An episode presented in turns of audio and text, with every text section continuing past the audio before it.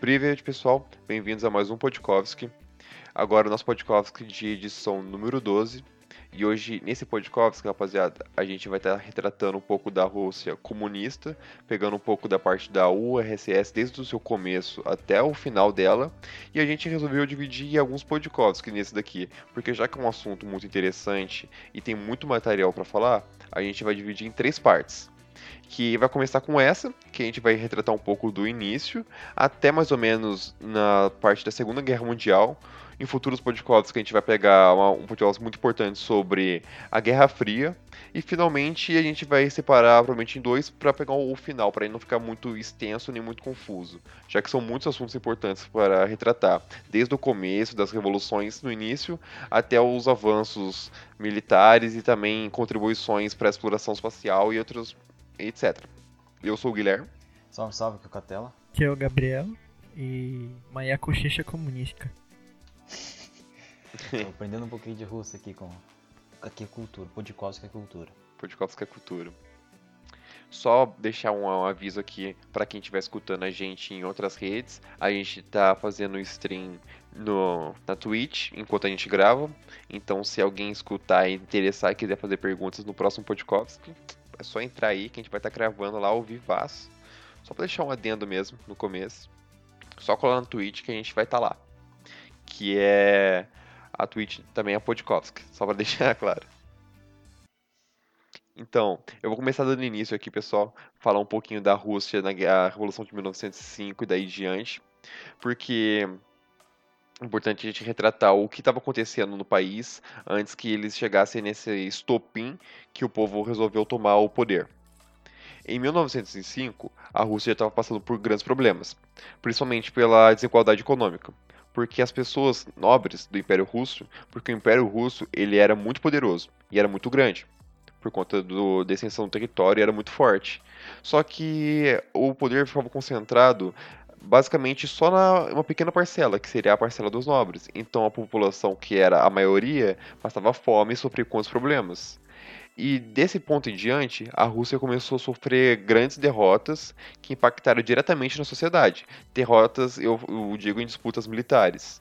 A que marcou a Revolução de 1905 foi uma revolta foi uma guerra que foi a Guerra Russo-Japonesa. A gente retratou um pouco dela aqui num dos podcasts passados, mas eu acho que o Catela pode falar um pouquinho. Você ainda lembra, Catela, sobre a Guerra Russo-Japonesa? Eu lembro que você comentou nos podcasts passados. Sim, é uma, é uma grande potência é, militar, principalmente nessa época da, da segunda, próxima à Segunda Guerra uhum. Mundial, onde se desenvolveu muito. Então, ele pode parecer pequeno se olha no mapa comparado com a Rússia, muito pequeno, mas ele, militarmente falando, é um país muito forte. Sim, interessante que mesmo o Japão sendo tão pequeno em comparação ao território russo, eles saíram vitoriosos.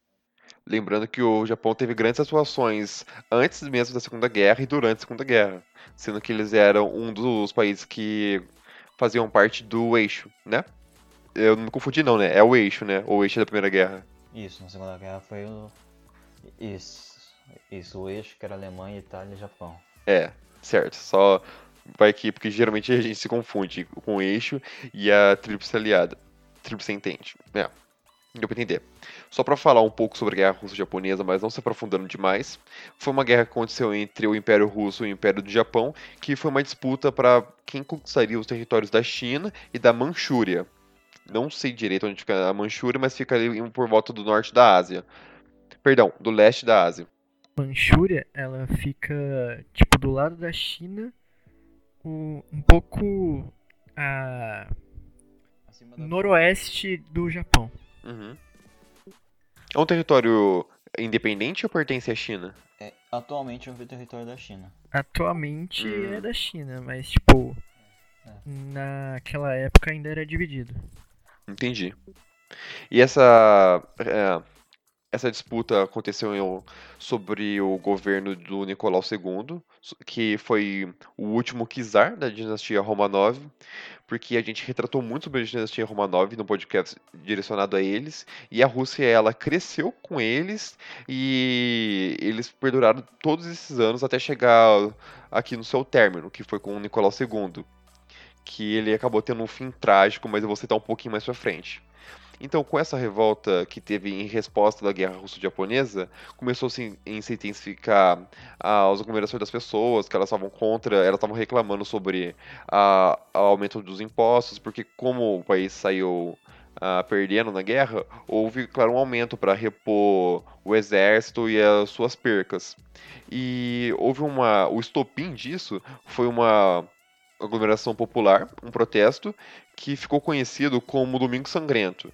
Já é muito famoso esse, esse acontecimento, você consegue ver em vários livros de histórias ou citações e filmes em outros lugares, que aconteceu que quanto manifestantes em São Petersburgo, eles foram fuzilados pela Guarda Imperial, por conta que o Nicolau ele ficou é, preocupado com as pessoas se aglomerando e uh, subindo aquele desgosto popular pelo o governo, então ele ficou preocupado e a forma dele repelir as pessoas, em vez dele falar abertamente, procurar uma solução em comum, ele resolveu fuzilar as pessoas e foi um massacre. Então muitas pessoas morreram a isso. E isso foi um dos ápices que marcaram isso. Em 1905 também foi importante que surgiram uh, os sovietes e o Partido Operário Social Democrata Russo, ou só Partido Democrata Russo.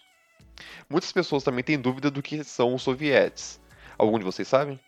Não, eu, eu não, não me lembro das aulas de história. Né? Faz tempo que Mesmo nas aulas de história eu também ficava um pouco com dúvida, porque é um termo importante para a Rússia, mas podendo traduzir esse termo seria algo relativamente simples, que seria uma forma de sindicato, poderia se dizer. Seriam os trabalhadores que eles se autorregulariam, seriam os trabalhadores, é, basicamente a função teria um sindicato que prezando pelo o bem comum dos outros trabalha trabalhadores. Basicamente o que um sindicato atual faz. É, basicamente isso. Vai reivindicar, vai reivindicar os direitos, vai ver se está tudo certinho, vai lá, vai conversar com, com o, proprietário, Sim. o dono, para tentar entrar em acordos e tudo mais. É, eles poderiam regular o seu próprio trabalho, como se, eles como se eles fossem seus próprios patrões, ou até mesmo em indústrias, em fábricas, assim, como sendo intermédio com o patrão e a vontade dos outros trabalhadores. E também nessa época, a Rússia não possuía partido. Ele surgiu diante dessa revolta. E diante dessa impopularidade crescente, o Nicolau ele fez, convocou a Duma, que a Duma seria uma forma de uma reunião do poder legislativo, que na verdade servia mais como uma fachada uma forma de fachada dizendo que o povo teria algum, alguma influência grande no governo, porque o, o Kizar ele podia dissolver a Duma quando ele quisesse, e a, o voto dele era o que comandava no final. E nessa Duma participou grandes nomes, grandes pessoas importantes, inclusive nomes importantes para a Revolução Russa que viria em diante. E isso eu vou citar aqui um pouquinho mais pra frente, na Revolução de 1917. Mas é importante saber que a Duma possuía grandes nomes, mas ela não tinha um poder em si forte, porque era o Kizar que mandava. Daí em diante passou alguns anos e estourou a Primeira Guerra Mundial na Europa, com o assassinato do Francisco Ferdinando na. Na. Na. Na. Na. na... Onde mesmo, rapaziada? Ah, o lugar onde foi? É, que o Francisco Ferdinando morreu. Foi na. Na Áustria. Não, ele, ele era austro, ele era austríaco, mas ele não morreu na, na Áustria, ele morreu em outro lugar. Ele morreu na Sérvia. É, foi um ataque terrorista de um grupo sérvio que era contra os negócios.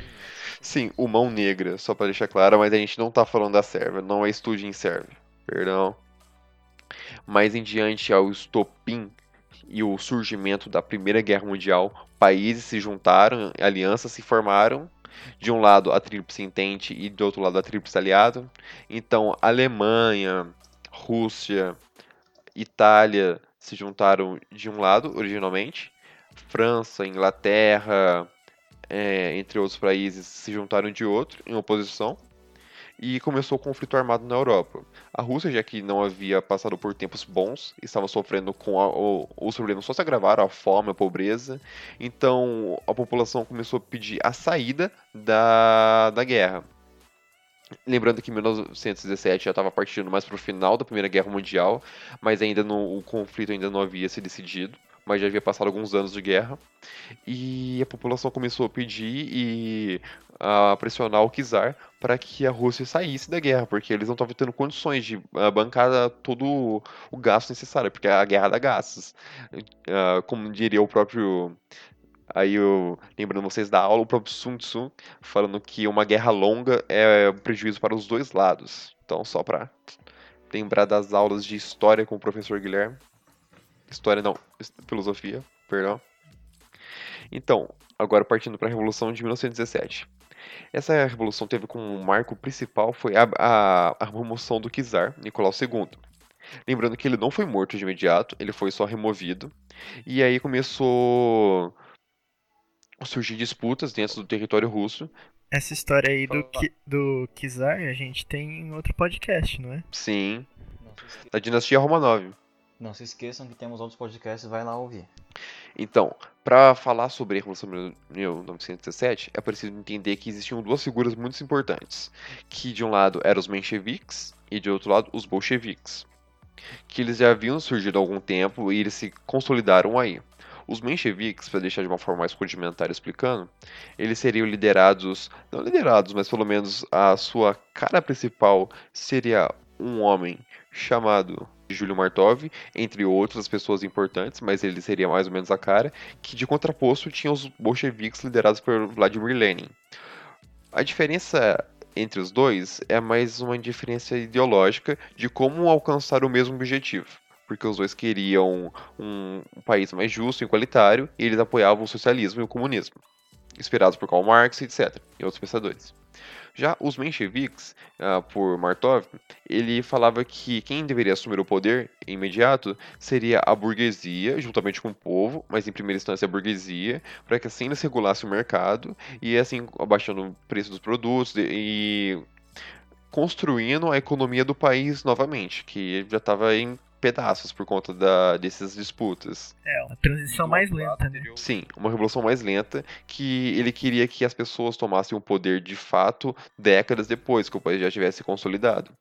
Do outro lado seria o que muitas pessoas dizem ser o lado mais radical, que avaliando, avaliando historicamente assim, podemos tirar essa opinião, seria o lado dos bolcheviques, que apoiado, liderado por Vladimir Lenin, dizia que as pessoas já deveriam tomar de imediato o poder, não teria esse passo entre a burguesia, as pessoas mesmo uh, trabalhariam com a economia e reconstruiriam o país a partir daí, porque diante de tudo que eles passaram de todos esses anos, eles já estavam meio que impacientes, assim, poderia se dizer.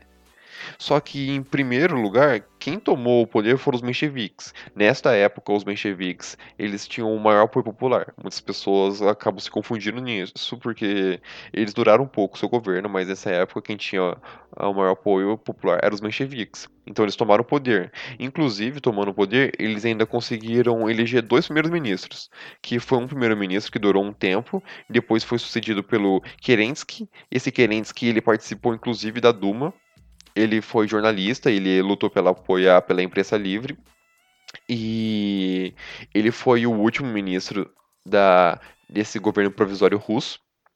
Só que a, as revoltas não pararam porque diante disso uh, não havia tido muitas mudanças em relação e o povo eles queriam uma mudança na hora, eles queriam uma mudança radical na hora, tirando, igualando tanto os patrões quanto os contra os operários, eles queriam uma mudança radical na hora, que surtisse efeito imediato, não algo que demoraria décadas para se com, concretizar.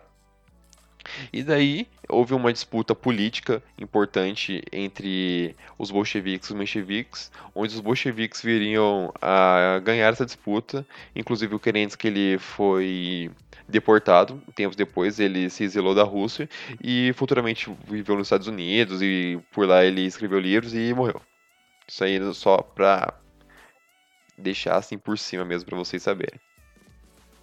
E houve a Guerra Civil Russa, só passando por cima, que foi logo após a Revolução Bolchevique, que foi o Exército Vermelho, que seria o Exército Comunista, e o Contra-Exército Branco, que seria o Exército Contra-Comunista. Porque alguns países da Europa, vendo que estavam expandindo, países capitalistas da Europa, vendo que estava expandindo o comunismo, eles ficaram com medo disso se alastrar pelo mundo todo. Então eles estavam apoiando a, que a monarquia voltasse, que o império voltasse. Então eles estavam fornecendo tropas para combater o exército russo. E aí foi marcado pela morte do Nicolau II, que devido a essa pressão, o Exército Vermelho resolveu executar, é até trágico, executaram a família inteira, o Nicolau II e suas quatro filhas, incluindo a esposa e os criados, com medo de que eles de alguma forma conseguissem escapar e assim dando mais força a esse movimento. Mas o Exército Vermelho ele saiu vitorioso depois de um tempo e conseguiu assim a Rússia sair da guerra. Daí entra o governo do Lenin, que o Lenin ele, ele, governou por pouco tempo, governou de 1917 a 1927 por aí, que ele viria a morrer futuramente de uma doença. E o governo do Lenin foi marcado por importantes passos, que foi a um, um dos passos importantes foi a concretização da paz com a Alemanha, que o Lenin ele disponibilizou, ele cedeu alguns dos seus territórios para a Alemanha e territórios que a Alemanha haveria perder no final da Primeira Guerra, só para deixar claro. É, territórios como a Finlândia e outros territórios também tomaram a sua liberdade, territórios que faziam parte do Império Russo, mas diante da Revolução eles tomaram a sua liberdade, que seria a Estônia, Letônia, Lituânia, a própria Polônia, que ela vai ficar trocando de lado entre a Alemanha e Rússia durante um tempo. E esse, essa parte foi marcada que mesmo que durante essa, o fim da Primeira Guerra, o mundo já temia a ameaça da expansão socialista. Então, os países que eram capitalistas, eles decidiram fazer uma espécie de, de embargo econômico, poderia se dizer, que seria não negociar com a Rússia comunista e manter só entre eles. Vocês lembram das aulas de história quando a França aconteceu a mesma coisa, que elas querendo enfraquecer os seus inimigos? Só comentando aí se vocês lembram sobre isso. Ah, sempre tem, sempre tem o pessoal que tenta invadir a Rússia ali no. Principalmente no inverno, eles gostam. Uhum. Parece que é fetiche. É. Mas o Lenin ele tentou controlar a situação que estava crítica atualmente, por alguns problemas a produção agrícola, então a fome continuou crescendo, mas houve alguns problemas, mas o Lenin tentou controlar tudo isso. E o final disso tudo foi com a morte de Lenin, que ele chegou a adoecer alguns anos depois. E aí vai entrar essa parte que o Gabriel vai estar tá entrando agora, que vai ser a parte da disputa entre Stalin e Trotsky. Mas o Lenin, basicamente, ele tentou seguir os ideais deles, que, ele, que a população queria um governo, um país mais igualitário, mais justo, tentando seguir os ideais comunistas e socialistas de outros pensadores. Só que, é, infelizmente, ele veio adoecer e não conseguiu seguir com seus ideais e seus planos. Só lembrando vocês, Lenin morreu, ele teve um AVC, as complicações disso levaram à morte dele. E outra curiosidade, se eu não me engano, o, como, o socialismo que tentava implantar na Rússia era um socialismo que o Marx dizia chamado socialismo científico. Só para lembrar vocês que existem dois, tem o socialismo utópico, são outros pensadores. O do Marx é o científico. Só uma curiosidade aí. Então, é, depois que o Lenin morreu, ficou a dúvida de quem iria assumir o poder. Tinha dois líderes principais, que eram o Stalin e o Trotsky, e eram as é melhores opções pro. Do Lenin. É. Eles eram as melhores opções para assumir. Só que os dois meio que discordavam entre si. Eles possuíam concepções diferentes do socialismo. E isso meio que levou em embate entre eles, porque só um poderia ficar no poder.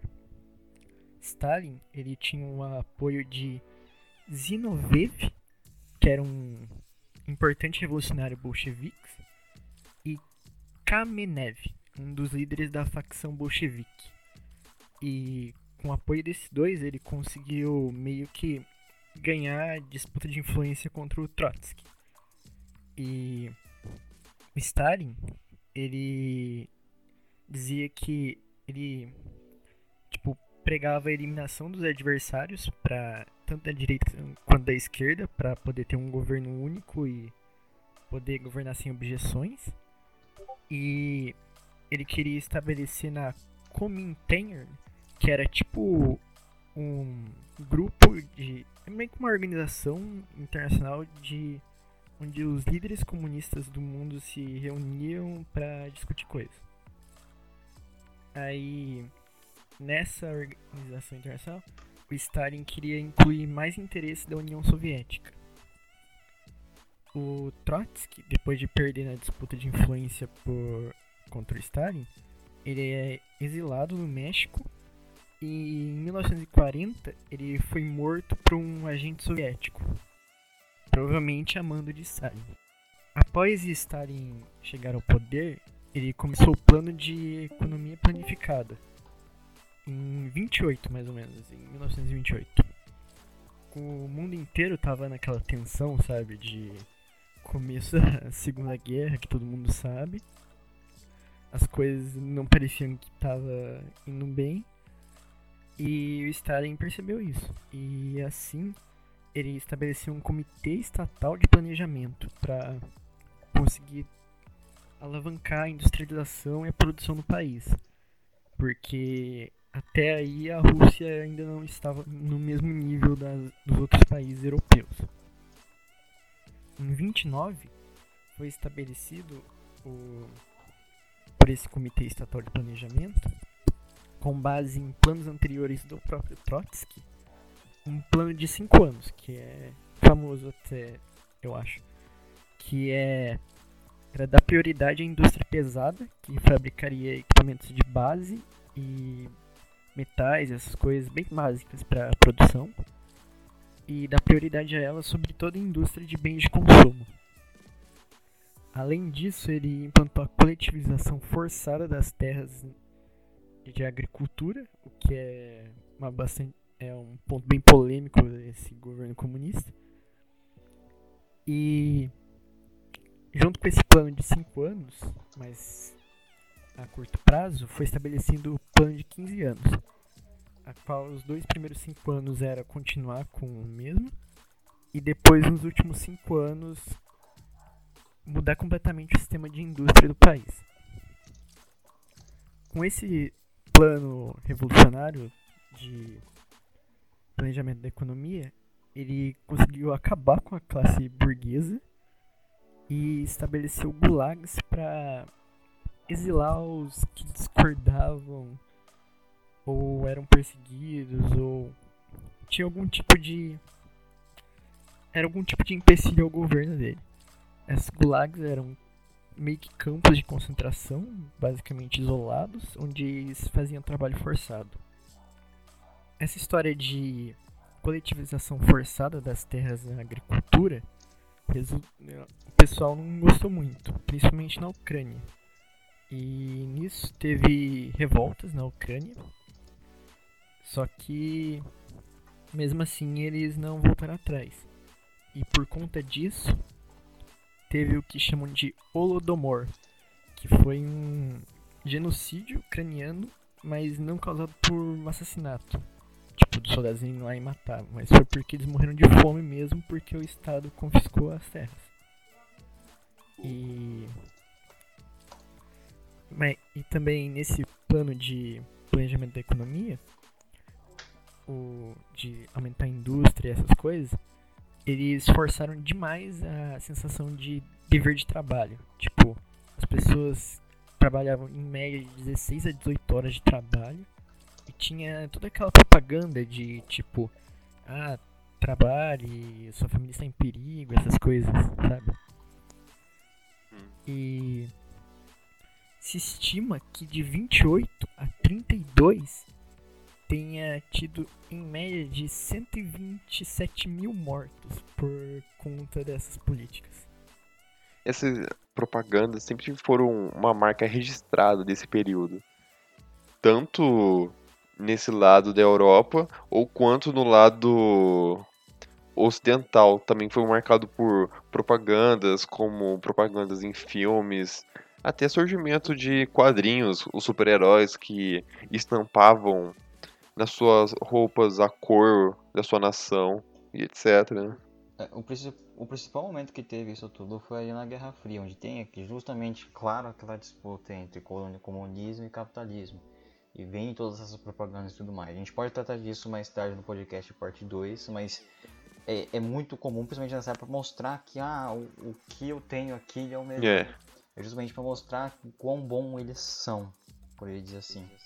No que deu esse plano de economia intensivamente industrial e forçando as pessoas a trabalhar e tirando as terras e redistribuindo, quer dizer, confiscando completamente pro governo, uh, e abandonando uh, o NEP, que era a política econômica anterior, que não estava dando Foi certo. fundada pelo Lenin, só pra deixar claro.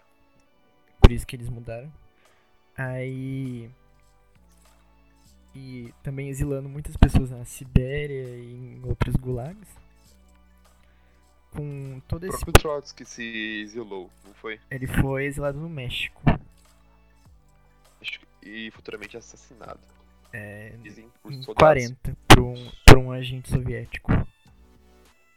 E o que deu esse plano de economia foi que no começo da Segunda Guerra a Rússia morreu, obviamente, muita gente por causa dessas políticas, mas eles conseguiram dar uma industrialização no país muito forte e por conta disso eles se tornaram um país militarmente em questão de produção industrial muito forte. E agora a gente entra na parte da história onde começa o a Alemanha entrar na história um pouco.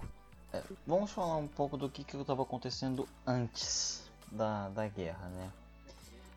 A, a Rússia, como tem, sempre teve aquele negócio da expansão territorial, então ela tinha treta é, com, as, com os outros com alguns países ali perto, principalmente a Finlândia, a Polônia e tudo mais. E com esses negócios grandes expurgos que estavam acontecendo ali, né? Principalmente das oposições e tudo mais, então você elimina a oposição e tudo mais. É, foi é, foi se desenvolvendo aos poucos ali um, um ela foi saindo desses conflitos né? Finlândia Polônia e tudo mais foi acontecendo esses expurgos. Só que isso estava deixando a defesa da, da Rússia num, num estado meio crítico por dizer assim. E a, a Rússia no começo da guerra ela não entrou no começo da guerra ela entrou um pouco depois.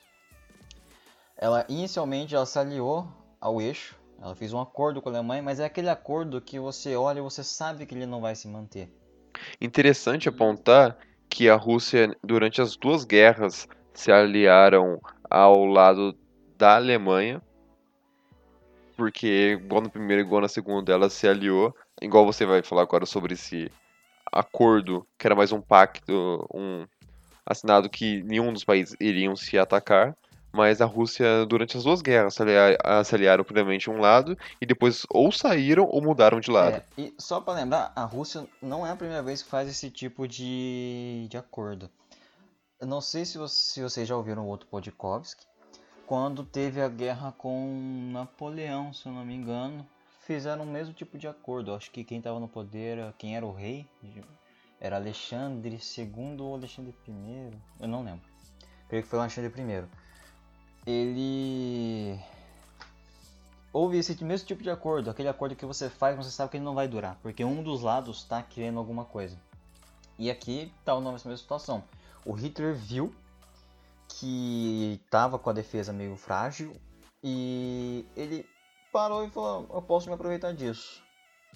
Só que nem ele nem o Stalin queriam um confronto imediato. Até o Stalin tinha um negócio por trás de também enfrentar ali a Alemanha. Aí o que, que o Hitler fez? Para ele não ter problemas dos dois lados das frentes, né? Que tinha a frente oriental, que é aquela ali que ele vai em direção à Rússia, e tem a frente ocidental. A frente ocidental que estava atacando ali a França, tinha invadido a França, estava atacando a Inglaterra, o Reino Unido, estava atacando o pessoal ali. Ele se concentrou no fronte ocidental antes de ir para atacar a União Soviética. Porque senão isso podia causar problemas para ele depois, problemas militares, né? De ah, ele acaba sendo invadido ele acaba caindo. Também antes disso eles tinham dividido a Polônia, não era? Isso é. é, o começo da guerra foi a invasão da, da. O começo. Como começou a Segunda Guerra? Foi a Alemanha invadindo a Polônia. Aí. Eles invadiram tudo. E a Rússia tinha, depois que fez o acordo, eles tinham os interesses ali. né? Tinham um interesse em alguns territórios ali, principalmente ali na Estônia, na Letônia, na Lituânia, na própria Finlândia e na Moldávia. É, as, as nações bálticas, né? Em geral, Letônia, Lituânia, Estônia. É, mais ou menos esses territórios que foi, fizeram parte, que fazem parte da União Soviética. Eles tinham interesse naqueles territórios ali. Ressaltando que eles fizeram parte, só que eles tinham sua independência, porque eles já fizeram parte, já integraram o Império Russo, mas Polônia e esses países, eles já vinham tomar a sua independência, só ressaltando isso. Então, é... foi formada essa aliança, mas é uma aliança que não ia durar muito. Era, era nítido, não nítido, mas dava pra saber que alguma hora. Destinado a cair. Ia, ia cair. Não tinha muito o que fazer. Quando a, a, a União Soviética entra na guerra, é chamada de a Grande Guerra Patriótica, que é o período, né? É, essa, esse negócio, né, a participação da União Soviética na Segunda Guerra é conhecido como a Grande Guerra Patriótica. Que daí são os soviéticos, isso foi de 41 a 45, que é quando os soviéticos vão e combatem as forças da, da Alemanha nazista que invadiram. Eles foram ao lado dos, da, da Tríplice Entente, né? Que era Reino Unido, França e os Estados Unidos. Depois, não sei lembro, eu acho que tinha outro país, não me lembro. E daí, com a, a União Soviética entrando nesse conflito, a Alemanha nazista invade. Vai lá e invade a, o território da União Soviética. Flashbacks. É, e os, os soldados alemães eram muito bons. E principalmente eles estavam confiantes, porque eles tinham muitas vitórias nas frentes ocidental e oriental. E eles tiveram muitas vitórias esmagadoras ali. Eram vitórias que eles iam, eles ganhavam com sobras, por dizer assim, às vezes. E, e tudo mais. Só que a União Soviética ela é uma união de várias nações. É, então, tendo essas várias nações unidas e o, o sucesso das estratégias do Exército Vermelho, os alemães eles tiveram que recuar. Por, eles tiveram que recuar na posição deles. Até eles serem derrotados lá na Alemanha. Então eles foram recuando de pouquinho em pouquinho. Principalmente aquela Não sei se vocês conhecem a estratégia dos russos, uma estratégia comum. Que é da terra, a terra devastada, eu acho. Não sei se é esse o nome. Que por onde eles vão recuando para dentro do país. Só que eles vão destruindo tudo que sobrou. Então não tem como os. É, os, os inimigos se aproveitarem do, do que sobrou no território tudo mais, não sei o que. Então, por causa dessas estratégias e tudo mais, o exército alemão foi sendo derrotado de pouco em pouco quando tentou invadir a União Soviética, que foi justamente no inverno. Então, por que todo mundo gosta de invadir a União Soviética no inverno? Não, não tem muito sentido nisso. Posso fazer um momento, uma pausa para uma mensagem filosófica? É, aquele momento de pausa filosófica. Vamos, imagine, a Rússia. Posso, posso fazer uma citação Vai, por um faça. momento? Dizem que para olhar para o futuro basta olhar para o passado, porque aí a história se repetindo mais uma vez. Aconteceu uma vez com Napoleão, Hitler foi lá e perdeu da mesma forma. A história não se repete, mas ela ocasionalmente rima. Ela ocasionalmente rima, ela ocasionalmente vai rimar, vai acontecer coisas muito parecidas. A Alemanha, ela estava confiante de que ela podia ganhar. A Alemanha estava com muitas vitórias, então tipo, ela foi de foi, ela, ela foi para frente, foi para cima. Mas Só que aquela antiga tática dela, né, da guerra relâmpago, que deu certo de forma assustadora na França, que eles conseguiram conquistar a França, eu creio que em menos de um mês a França já era sob domínio e já chegaram a Paris. Não deu certo, atacavam Londres com ataques de bombardeio e tudo mais, só que na Rússia era diferente, a estratégia foi diferente, então eles não conseguiram fazer a mesma coisa. E aos poucos isso foi enfraquecendo o exército alemão. sem contar que eles morreram, maior parte por fome e por frio, não foi nem tanto pelo conflito Sim. armado. Não foi muito pelo conflito, foi muito por, por causa da, da devastação que ficou nos lugares e o- das condições que não, não permitiam que os soldados conseguissem Sim. manter vivos. Desleixo e egocentrismo de Hitler, culpa disso. É. Durante esse tempo que a Rússia participou da guerra, é, o Exército Vermelho ele libertou vários países do leste europeu da ocupação nazista. Não sei se vocês sabem, mas foram os russos, os russos não, os soviéticos que libertaram Auschwitz. Eles foram lá na, na Áustria libertaram os judeus do, de Auschwitz. Se não me engano, foram os soviéticos que fizeram isso. Inclusive, há muitas imagens dos judeus sendo libertados e encontrando com soldados russos, que eles logo trouxeram alimentos, roupas, porque eles estavam realmente morrendo de desnutrição lá. Também no meio dessa invasão teve o ponto de tensão muito popular na Segunda Guerra aí, Stalingrado. É. Foi em Stalingrado que houve ali a grande derrota da Alemanha e culminou no começo do fracasso do, do, do avanço alemão.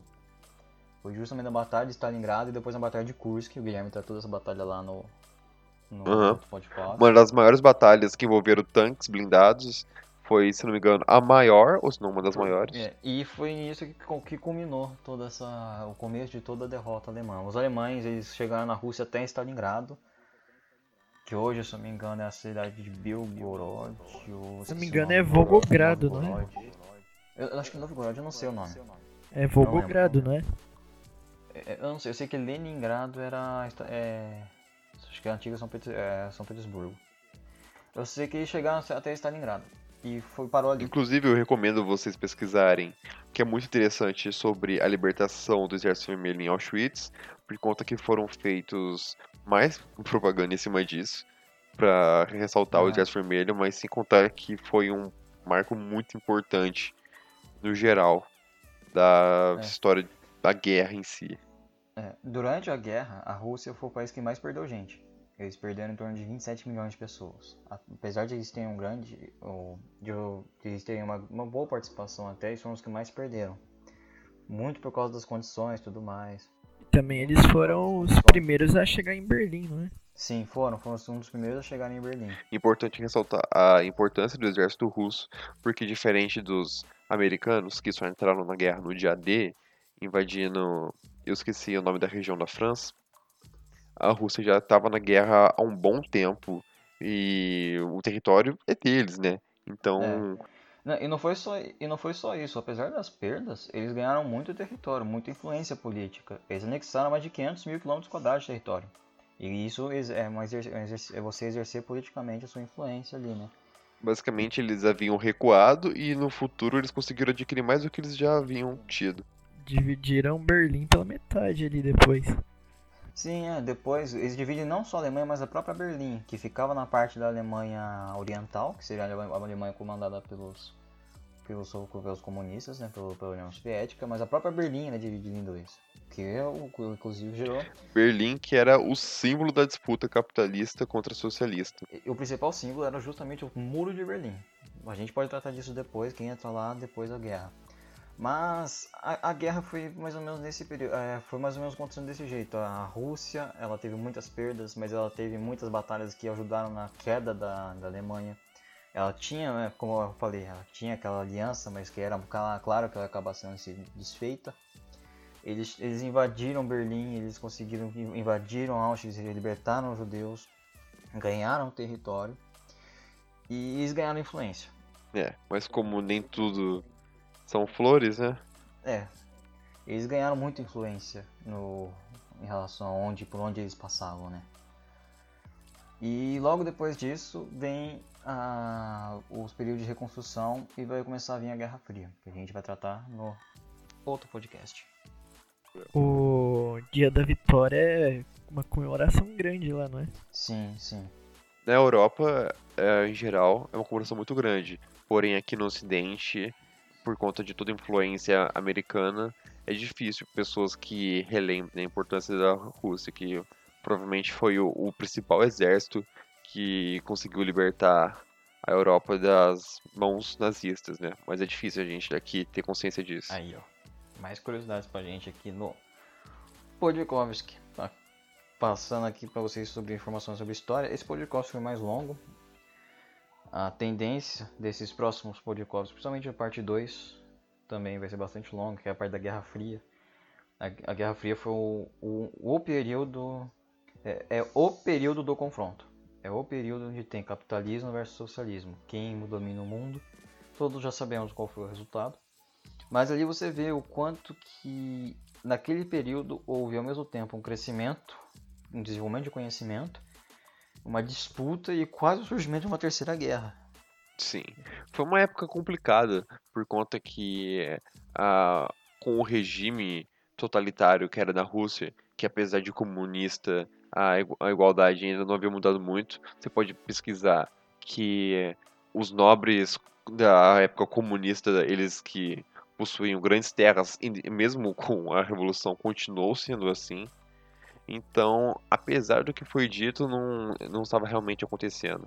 Então é interessante até no próximo podcast a gente debater um pouco de como será que seria se o Lenin não tivesse morrido e continuasse como líder é. da URSS, é ao invés de Stalin, isso. ou até mesmo Trotsky, que é. você pode ver que são duas vertentes bem diferentes. Um é bem radical e o outro é bem de uma forma mais pacífica, né? Sim, é uma boa questão perguntar isso, porque entra naquelas teorias de que a gente. E se? E é bom pensar nisso, por causa justamente dessa parte, do, das ideias diferentes deles. O Lane era um, um, bom líder. Ele era aquela pessoa que tomava um passo para trás antes de dar passo para frente, passos para frente. Então ele tinha a ideia muito clara do que ele queria e o Stalin também, só que as ideias eram diferentes, com objetivos diferentes, só que passavam como se fosse a mesma.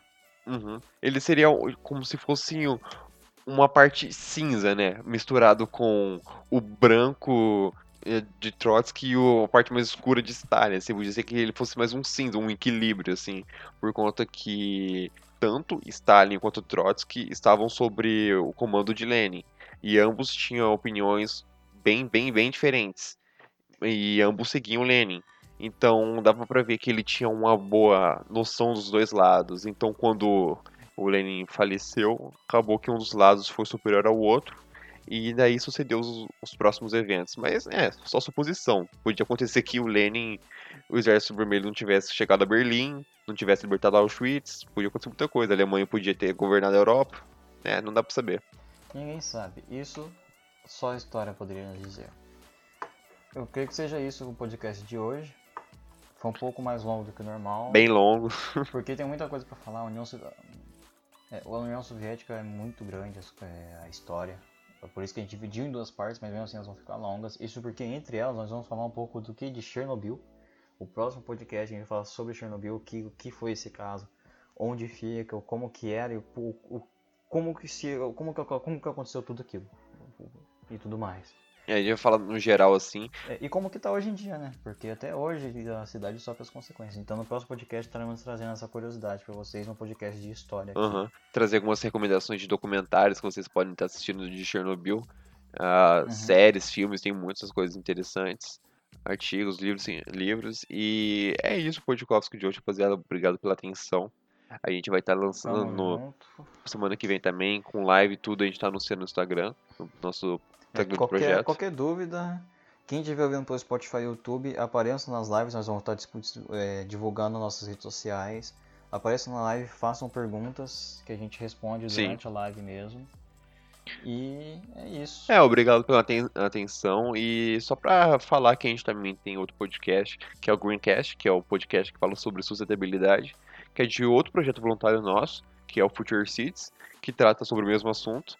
E lá a gente dá algumas dicas e também informações sobre um mundo sustentável e formas mais ecologicamente corretas de plantio e outras coisas. E é muito interessante porque é um tema muito atual e faz parte da, do nosso dia a dia, já que o mundo passa por problemas de poluição e efeito estufa e aquecimento global. E agradeço, rapaziada, pelo podcast de hoje.